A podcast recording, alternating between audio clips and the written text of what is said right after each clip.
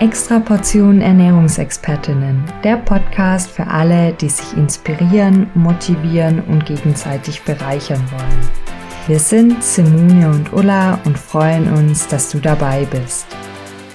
Heute wird's elektrisierend, denn du bekommst eine Extra Portion an BIA-Messungen. Bei unserem heutigen Gast fragst du dich wahrscheinlich, was macht er eigentlich nicht? Er deckt die ganze Spannbreite im Arbeitsbereich der Ernährungstherapie, Beratung, Bildung ab.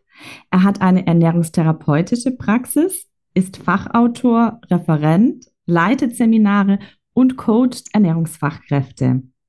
Er ist äußerst kompetent und engagiert im Bundeszentrum für Ernährung und ehrenamtlich im VDÖ.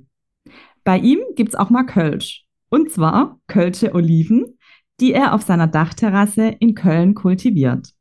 Sein Ziel, Menschen für Ernährung zu begeistern. Ein herzliches Hallo, Christoph Meinhold. Schön, dass du da bist. Ja, vielen Dank, dass ich hier sein darf. Christoph, wir haben so viele Fragen vorbereitet, da das ein Themengebiet ist, wo wir uns noch nicht so detailliert auskennen und du machst das Ganze, also du machst BIA-Messungen bereits seit 16 Jahren. Und was genau hat sich durch den Einsatz von BIA-Messungen in der Ernährungstherapie bei dir und deinen PatientInnen verändert? Ich glaube, das ist eine ganz schwierige Frage für mich, weil ich habe Ernährungstherapie gar nicht ohne BIA gelernt. So, also als ich direkt nach dem Studium mich selbstständig machen musste, habe ich mangelernährte Patienten beraten, Krebspatienten, HIV-Patienten in einer Pflegeorganisation für einen Hersteller parenteraler Ernährung. Und da war das schon selbstverständlich. Wir haben immer mit BIA gemessen. Also ich kenne die Situation ohne, nur ganz, ganz selten, nämlich in den Momenten, wenn ich die BIA nicht machen kann bei Menschen, die zum Beispiel einen Herzschrittmacher implantiert haben. Da sollte man den ja nicht äh, tun, weil dadurch könnte äh, zum Beispiel so ein Defibrillator ausgelöst werden und das möchte man nicht. Ähm, und dann muss ich sagen, fühle ich mich immer amputiert, dass ich die Beratung gar nicht so richtig machen kann, weil mir einfach wichtige äh, Daten fehlen in einer guten Betreuung äh, eines Klienten. Welche Daten liefert denn die BIA-Messung? Die wichtigsten Daten sind natürlich, dass wir die Muskulatur oder die Bodyzellmaß äh, bestimmen können, also das Stoffwechselaktive bei den Menschen. Und wir können sehen, ob das Wasser im Extrazellulärbereich wächst. Da gibt es unterschiedliche Krankheitsbilder, wo das häufiger passiert, bei den Mangelernährten, aber auch bei den schwer übergewichtigen und den Insulinresistenten. Ähm, dann wird natürlich, darauf fahren natürlich die Patienten total ab, die Fettdepots gemessen. So, das ist der erste Blick von denen, die immer auf die Fettdepots und ich immer zuerst auf die, äh, auf die Muskulatur und auf die Bodyzellmaß. Und ähm, dann müssen leider alle meine Patienten dadurch, dass ich ihnen erkläre, wie denn die Nährstoffe mit den einzelnen äh, Körperkompartimenten, mit der Muskulatur und so zusammenhängen und wie Ernährung und Bewegung das positiv beeinflussen können. Okay, super spannend. Wir werden später noch da reingehen und praktischer werden und auch noch Fallbeispiele aus der Praxis hören. Jetzt erstmal nochmal einfach ja zur Begriffsklärung. Was, was heißt denn BIA eigentlich? Was ist die, die BIA? Die, Bio, äh, die BIA ist die bioelektrische Impedanzanalyse.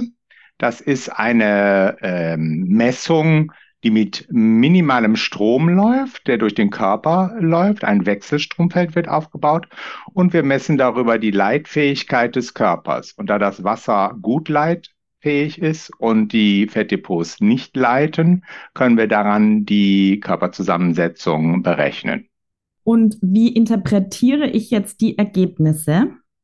Das ist das, das Wichtigste, ne? Das ist unsere Fachexpertise. So. Also es, man, man sieht das ja. Äh, in den Fitnessstudios stehen diese Geräte einfach rum äh, und dann können die Leute darauf rumspringen und können sich die Ergebnisse dann am Counter abholen oder in der Cloud irgendwie einsehen. Und dann sind sie so ein bisschen, ich will jetzt nicht sagen verloren, aber ich habe einfach gelernt, als ich angefangen habe, übrigens äh, sind es schon äh, etwas mehr wie 16 Jahre, weil ich habe 96 damit angefangen und das ist also jetzt schon 27 Jahre.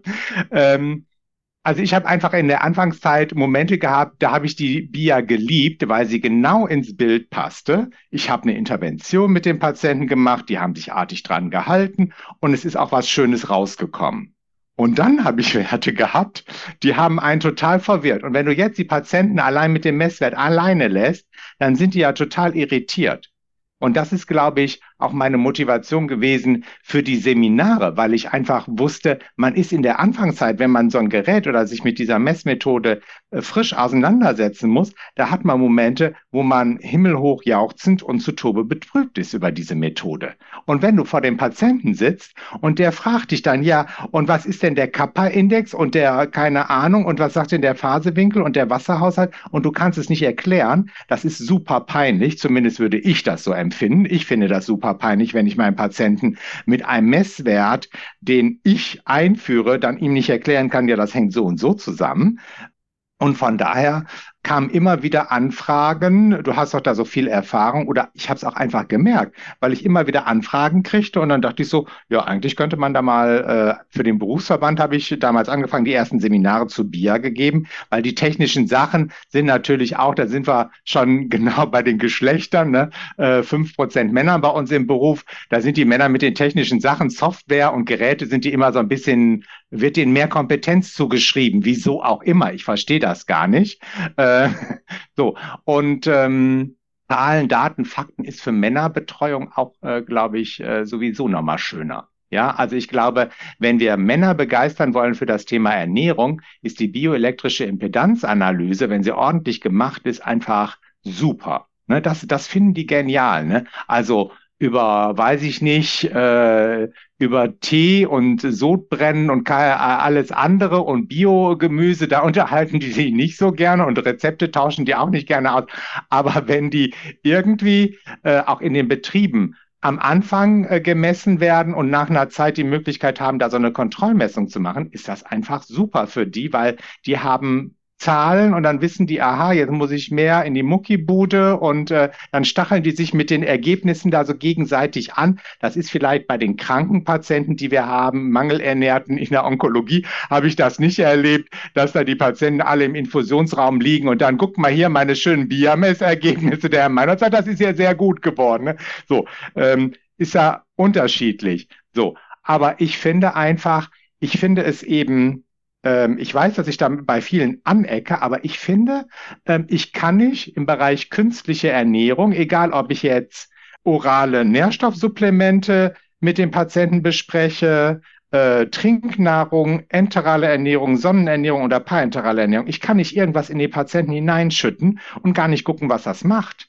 So, und ich weiß ja vorher gar nicht, ist der, hat er denn Defizite in der Muskelmasse oder hat er Defizite in, in den Fettdepots? Und ich finde, da ist natürlich die Verantwortung bei kranken Patienten noch dreimal mehr da, als wenn ich nur einen Sportler habe, der vor der Badesaison eine lästige Fettrolle wegkriegen will. Erlebst du es, dass in Kliniken ähm, die BIA-Messung nicht stattfindet?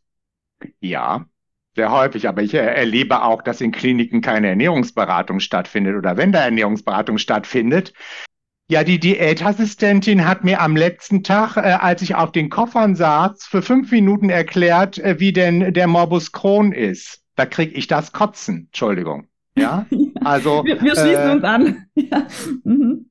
Oder ja, die Krankenschwester hat dann äh, mir diese äh, Zusatznahrung hingestellt, hat gesagt, ähm, die schmeckt zwar nicht, aber die hilft unheimlich, ja. Und schon habe ich ein wichtiges Tool verbrannt, ja. Und das finde ich das geht nicht. Und bei der BIA, also ähm, es gibt zunehmend einige Kliniken, sowohl Reha-Kliniken als auch Akutkrankenhäuser, die ein ganzes Team haben, ja, von Ernährungsfachkräften, ähm, von denen ich auch regelmäßig, könnte man sagen, gebucht werde. Entweder wenn die das Gerät neu haben oder wenn die halt mal wieder einen Pool an Messungen gesammelt haben, wo sie Fragen auf der Stirn stehen haben und wir besprechen die einfach gemeinsam, um so ein bisschen äh, diese Routine zu kriegen und, und auch den Erfahrungsaustausch zu haben. Da lerne ich auch immer noch dabei. Wenn ich dann die Fälle vorbereite äh, oder deren Fälle aufbereite, ähm, da lernt man total viel dabei. Aber ich glaube, das geht ja in jeder Fortbildung. Ne? Wenn man einen Vortrag macht, dann lernt man ja als Referent auch in der Regel immer äh, ordentlich dabei. Christoph, kannst du mit uns ein Beispiel aus deiner Praxis teilen, in der die BIA-Messung dazu beigetragen hat, die Ernährungsstrategie für deinen Klienten, Klientin zu optimieren? Ich glaube, das ist in der Regel bei allen Patienten, die man längerfristig betreut. Also ähm, die BIA, nehmen wir jetzt einfach mal einen Abnehmpatienten. Dann mache ich die BIA beim ersten Mal, dann werden die ersten Interventionen besprochen ähm, und dann wird der Patient eigentlich nach acht bis zwölf Wochen das nächste Mal gemessen und dann passen wir an. So, also das heißt, ähm, es ist fester Bestandteil. Wenn ich jetzt einen onkologischen Patienten habe, dann ist das äh, Messintervall vielleicht kürzer. Dann messe ich die alle 14 Tage oder äh, jetzt habe ich zum Beispiel einen Patienten, der kommt nächste Woche, der hat einen Speiseröhren-CA gehabt, der hat nichts mehr schlucken können, enterale Ernährung bekommen, von denen hat er Durchfälle gekriegt. Ne? Also es ist immer die BIA, schließt ja die Lücke dabei, jemand kriegt irgendwas isst irgendwas oder er kriegt eben über die enterale Sonnenernährung was zugeführt, hat totale Durchfälle davon. Aber was im Körper davon ankommt von den Nährstoffen, das sehe ich mit der BIA. Und deswegen ist mir das auch für die ganzen Resorptionsstörungen total wichtig, die wir da haben. Also Morbus Crohn, Zöliakie, äh, Kurzdarmsyndrom und, und, und. Ja, oder selbst bei Laktose-Fructose-Intoleranz, wenn die Patienten sagen, ja, Herr Meinold, zehnmal wässrige Durchfälle am Tag ist mein tagtägliches, dann werden die äh, gebiert, ne, damit wir einfach sehen können, wie stark hat denn der Körper schon darunter gelitten. Weil was alles in einem Klöchen gelandet ist, da, da, da findet man ja keine Worte für. Und ähm, von daher finde ich das immer total wichtig. Und insoweit ist jedes Mal, wenn wir das Gefühl haben, es ist unklar oder bariatrische Patienten, da haben wir in der ersten Zeit äh, einige Patienten, die dann total engagiert in so einem multimodalen äh, Therapiekonzept sind, wo da zweimal in der Woche Sport ist, einmal im Monat Ernährungsberatung. Dann haben die durch den vielen Sport, weil die früher nie Sport gemacht haben, haben den ersten Monat drei Kilo zugenommen. Ja. Ne? Dann fing der Chirurg schon und dachte so, ja, super, da kann ich operieren, die kommen mir auf den OP-Tisch. Aber dann haben wir nachgemessen. Ja, wir, dann wird man natürlich auch ein bisschen unruhig, wenn jemand mit 130 Kilo da ist, der kommt drei Monate lang in die Ernährungsberatung und nimmt jeden Monat zu. Ne? Die anderen alle regelmäßig ab. Und für diese Momente ist das einfach super. Dann kannst du sagen, so, dann machen wir jetzt mal eine BIA-Messung. Da will ich doch mal sehen, was das ist. Ist das denn jetzt eine Herzinsuffizienz? Lagern Sie Wasser ein? Oder haben Sie vielleicht, nehmen Sie Ihre Wasserpräparate unregelmäßig? So, und dann äh, kriegt er totale Wassereinlagerung. Oder baut er wirklich Muskulatur auf? Oder denkt er, boah, Ernährungsberatung sechs Monate, muss ich ja nur nachweisen, dass das nicht erfolgreich ist, wenn ich ein OP haben will dem, oh, da mache ich gar nichts, ne? Da hier rein, da raus. Also will man es ja wissen, woran ist das? Ja, vielleicht ist jemand, der auch in so einem Beratungskonzept einfach ganz falsch aufgehoben, ne? So und traut sich überhaupt nicht, äh, seine Themen auf den Tisch zu bringen. So. Und das sieht man einfach da dran. Ne? Also da, da kann man sehr schön sehen, ob jemand in der Therapie mitmacht und ob die erfolgreich ist. Und eben viel mehr, viel genauer. Wie oft werden so im Durchschnitt deine Patienten und Patientinnen gemessen? Also die Mangelernährten in der Anfangszeit ähm, 14-tägig oder vierwöchentlich. Bei den Gewichtsreduktionspatienten würde ich sagen am Anfang na, nach acht bis zwölf Wochen, wenn wir so mit den ersten Themen durch sind, oder wenn sie strugglen, ne, immer, also wenn irgendwas unklar ist, dann oder Gewichte, wenn die sagen, ich bemühe mich so doll, Herr Mann, ich mache alles und jetzt habe ich schon wieder Gewicht, äh, da tut sich gar nicht. Dann werden die zwischendurch gemessen, um Motivation äh, zu schauen. So. Und bei den Abnehmpatienten würde ich sagen, wenn ich die monatlich danach sehe, nach der Einstiegsphase, dann würde ich die vielleicht alle zwei bis drei Monate messen, um zu sehen, bleiben die am Ball, machen die ihren Sport ordentlich. Und wenn die ihren Sport nicht machen, muss man ja auch irgendwie mal sagen, gestern hatte ich jemanden, äh, einen, einen jungen Mann, 26-jährig, der hat 46 Kilo Muskulatur. Ja, der bei 130 Kilo. Das ist ein ordentlicher Brecher gewesen. Ne? Der war vorher in der Muckibude und irgendwann hat er aber jetzt, äh, so wie das Leben spielt, der hat einen Fulltime-Job. Parallel hat er jetzt ein Abendstudium. Was macht er? Zweimal, also einmal kocht Mama, nächsten Tag äh, abends wird Fastfood gegessen. Der hat einfach keine Zeit, ja. Äh, und Ernährung ist halt nicht so sein Thema. Aber bei 130 Kilo offensichtlich. Die Ärztin sagte, da ist eine Fettleber. Also ist er bei 25 Prozent der Bundesbevölkerung mit einer Fettleber.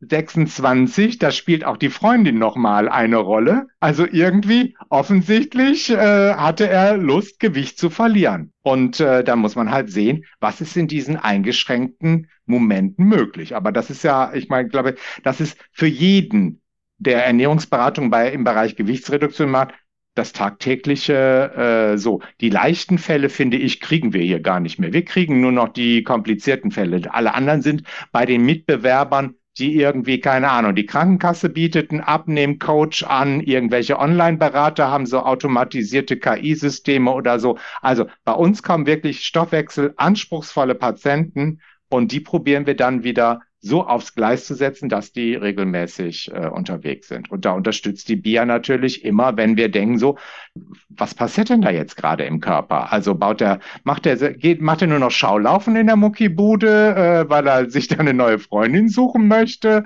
Äh, oder äh, wann war die letzte Trainerstunde? Ist das noch intensiv genug? Ist der Körper überhaupt noch gefordert? Oder äh, ist er da nur hier äh, äh, am Quatschen und äh, sonst passiert da nichts? Ein Baustein deiner Arbeit ist es uns Ernährungsexpertinnen, das nötige Know-how im Bereich Interpretation von BIA-Messungen zu vermitteln. Du bietest dazu unterschiedliche Schwerpunktthemen an. Zum Beispiel habe ich bei dir gesehen, dass du ein Seminar zum Thema Resorptionsstörungen anbietest. Wie unterstützt die BIA-Messung die Ernährungstherapie von Menschen mit Resorptionsstörungen? Ich glaube, ich habe es eben schon so ein bisschen angedeutet. Also immer, wir können, wir sind ja sehr, also Ernährungsprotokolle sind ja eins unserer wichtigsten Tools. Und ob ich die jetzt nur per Sichtdiagnostik auswerte und mit dem Patienten bespreche oder ob ich die jetzt in ein Analyseprogramm eingebe.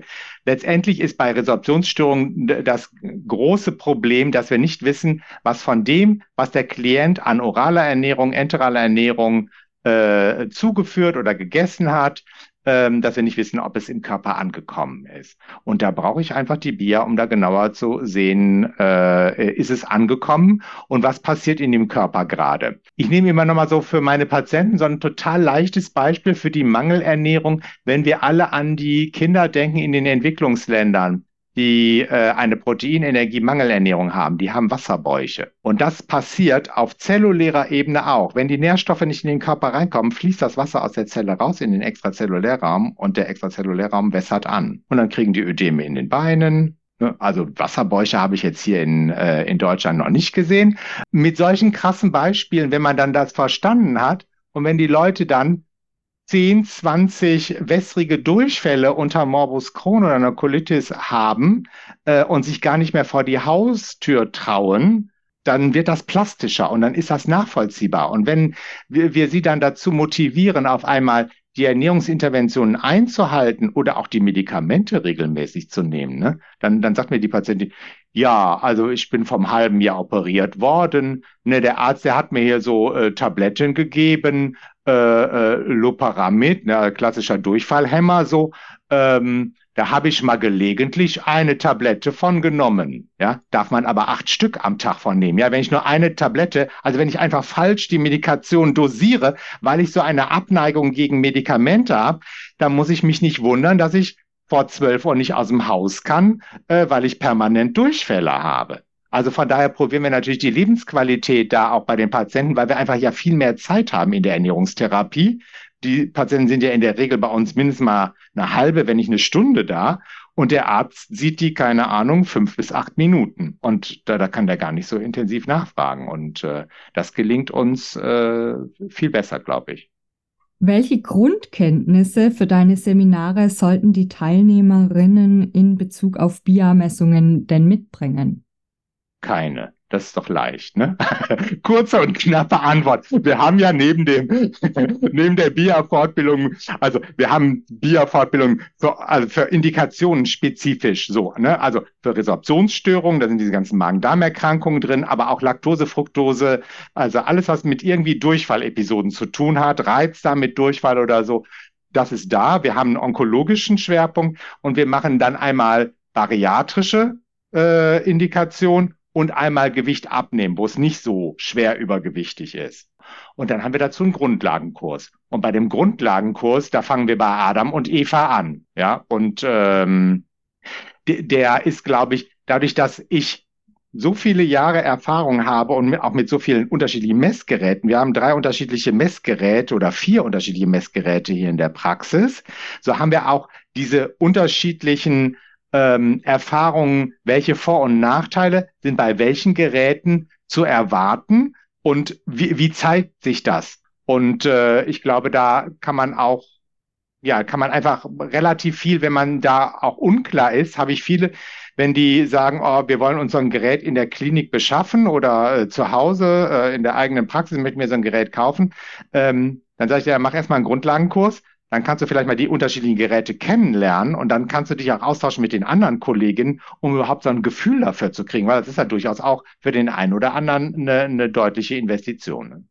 Jetzt hast du schon einige Themenschwerpunkte angesprochen.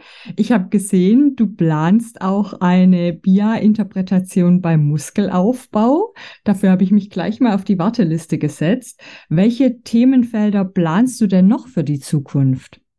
Also wir haben immer mal wieder Anfragen auch zu Essstörungen, ähm, Muskelaufbau, zu Nephrologie ähm, haben wir auch Fragen. Das, was äh, im Moment so am meisten boomt, ist eher so das Thema Geräte. Welches Gerät ist, ist das Richtige? Da plane ich ähm, ein Seminar, wo einfach unterschiedliche Gerätehersteller mal ihre Geräte vorstellen und ähm, da muss man noch mal so ein bisschen sehen, wird es ein Online-Seminar sein oder ein Präsenzseminar? Also das habe ich äh, vor Jahren jetzt schon zweimal in Präsenz gemacht. Das ist natürlich super, wenn jeder mal am eigenen Körper so sich vermisst und das austesten kann. Es gibt natürlich auch Indikationen, wo ich finde, ne, nicht jeden, das schreien die Kolleginnen immer, nicht jeden Essgestörten kann man BIA messen. Ne? Das äh, befördert ja auch äh, die Symptome so. Also äh, es gibt aber zum Beispiel auch BIA-Messungen, die ich nur mache für mich damit ich sehe, wo der Patient steht, die ich gar nicht mit dem Patienten bespreche, weil die Patienten das äh, nicht möchten oder auch, weil ich es therapeutisch nicht sinnvoll halte. Aber für mich ist die BIA genauso wichtig wie ein Laborwert bei einem Arzt. Ne? Also der Diabetologe wird auch nicht ohne ein HB1C arbeiten und ich nicht ohne die BIA, außer ich darf nicht. So eine BIA, so ein BIA-Messgerät ist ja auch eine größere Investition. Empfiehlst du hier Kolleginnen in der Ernährungsberatung, sich direkt ein Gerät zu kaufen und kann man dich da auch ansprechen? Ja, welche Empfehlungen du hast für den Start? Genau aus diesem, weil ich immer diese Anfragen kriege ähm, und die, die Fragen so individuell sind dazu, probieren wir eben so ein Seminar zu machen und wir haben auch äh, witzigerweise in Vorbereitung äh, auch da so ein Einzelcoaching zu machen für die Kliniken und für die für die Kolleginnen, die dann einfach mal sagen, ich habe die und die und die Klienten, äh, möchte das äh, so und so machen. Und dann kann man mal die einzelnen Vor- und Nachteile dieser Geräte in einem Einzelcoaching besprechen, genauso wie wir so ein Einzelcoaching für Einzelmessungen haben, weil dann dieses Problem entsteht immer nur zum Kauf welches Gerät hat welche Funktionen, so, welche Software. Also es gibt mittlerweile ja Geräte, die auch sehr visionär sind. Ne? Also da werden die Daten gar nicht mehr bei dem, in der Praxis oder in der Klinik äh, gelagert, sondern die sind eben in der Cloud und jeder der Patienten hat durch eine App einen Zugriff auf seine Cloud und kann dann auch von äh, Berater A zu B bundesweit gehen, weil die Daten alle in der Cloud sind und kann den äh, Therapeuten dann auch diese Messwerte zur Verfügung stellen, die er von ehemaligen äh, Fitnessstudios oder oder hat. Und ich glaube auch dadurch, dass ähm, die Fitnessstudios jetzt also auf, mit aufgesprungen sind. Also wenn ich hier in Köln auf der FIBO, ist das natürlich immer Thema. Ne? Aber da sind ja auch ordentliche Muskelecken, äh, die da unterwegs sind. Und da ist natürlich das messbar zu machen, ist äh, natürlich total wichtig.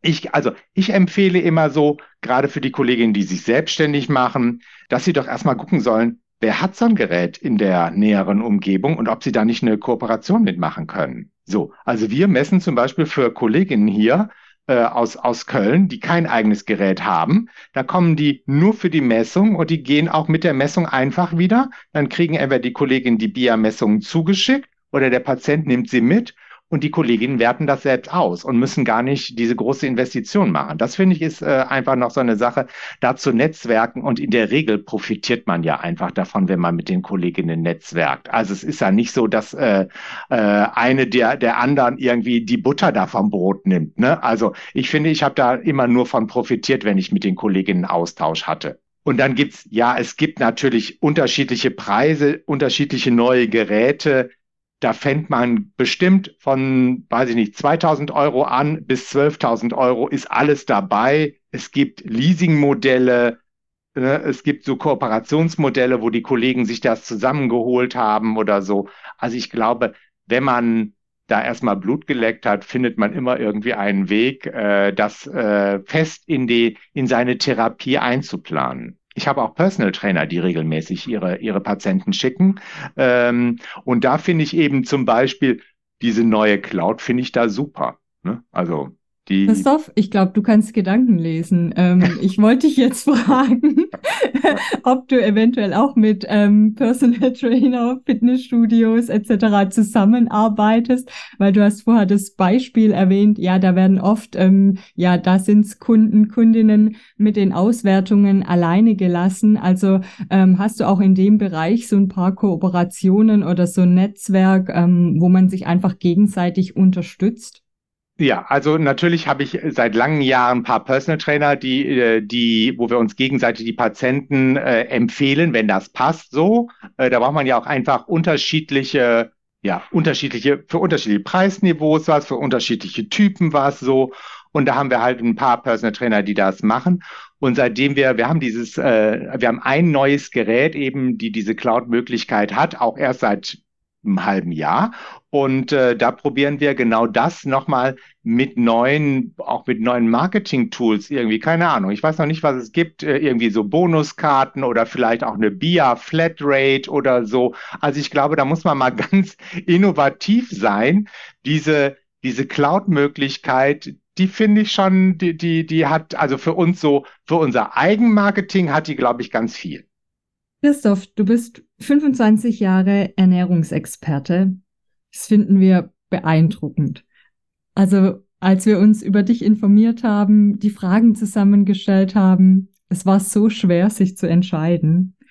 Und ich finde auch jetzt im Gespräch merkt man, wie du für das Thema brennst. Also ich muss ehrlich sagen, ich habe so Lust, jetzt an so einem BIA-Seminar teilzunehmen. Ich glaube, ich muss mich nachher direkt anmelden. Was begeistert dich an deinem beruflichen Wirken am meisten? Ich glaube, ich finde am schönsten, wenn die Patienten es begriffen haben, worum es geht. Und wenn sie die natürliche Ernährung, soweit sie denn irgendwie möglich ist, in ihrem Leben integrieren und damit natürlich Krankheiten irgendwie vermeiden können. Also das, das ist, glaube ich, auch die, die Ursache gewesen, wieso ich diesen diesen Weg nochmal neu, eines neuen Berufes äh, gewählt habe und dann gesucht habe, wo kann ich denn überhaupt studieren? Und da wäre natürlich das nächste gelegen, hier im Rheinland zu bleiben und nach Bonn zu gehen, aber die sind lebensmitteltechnologisch äh, ausgerechnet. Und da, da dachte ich so, Nee, irgendwie neue Lebensmittel entwickeln, das ist nicht dein Ding. Ne? Ich wollte natürliche Ernährung. Und das war, das ist ja jetzt alles, das ist ja peinlich, ne? Das ist 30, äh, fast 30 Jahre her. Das ist äh, super lange her.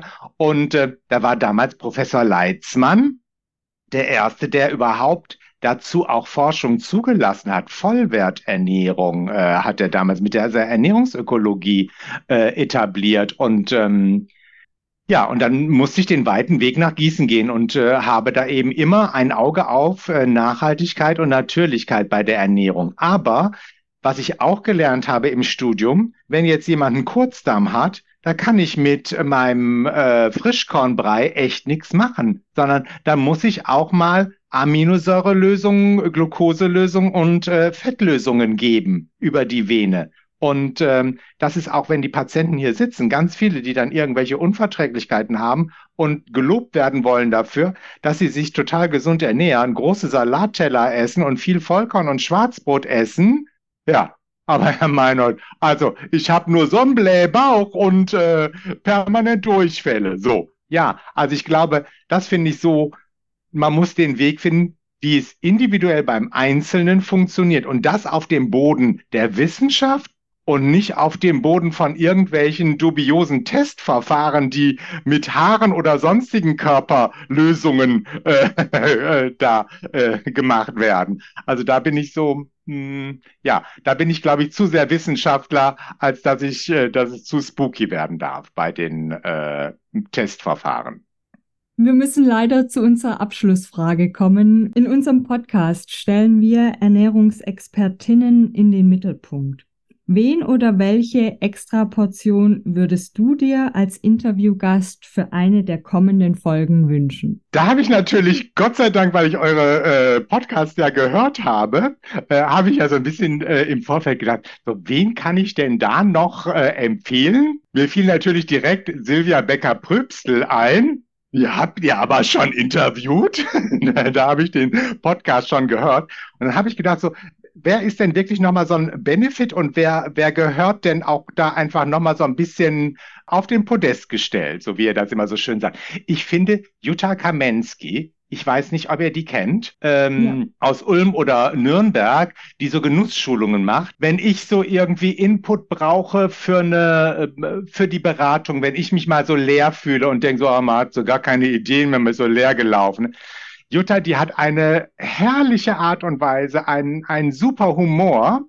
Und wie da, also wie man da Anregung kriegt, die Beratung wieder neu, mal wieder neu zu kriegen und neuen Schwung in die Beratung zu kriegen die finde ich, die, die würde bestimmt mal ein super äh, Interviewgast auch sein. Und das macht auf jeden Fall, das wird nicht langweilig mit ihr und es macht auf jeden Fall riesig Freude. Christoph, vielen Dank für deine Zeit, für dein Herzblut, wie du die Fragen beantwortet hast, für die Einblicke in die BIA-Welt. Es hat uns sehr viel Spaß gemacht. Dankeschön. Ja, vielen lieben Dank, dass ich hier sein durfte. Es hat mir auch total viel Spaß gemacht. Es äh, war sehr kurzweilig, fand ich. Und äh, ja, man hätte noch ganz viel erzählen können. Danke, dass du uns auch in dieser Folge dein Ohr geschenkt hast. Du möchtest extra Portion Ernährungsexpertinnen besser kennenlernen? Dann folg uns doch einfach auf Instagram unter extra-portion. Wir freuen uns auf dich.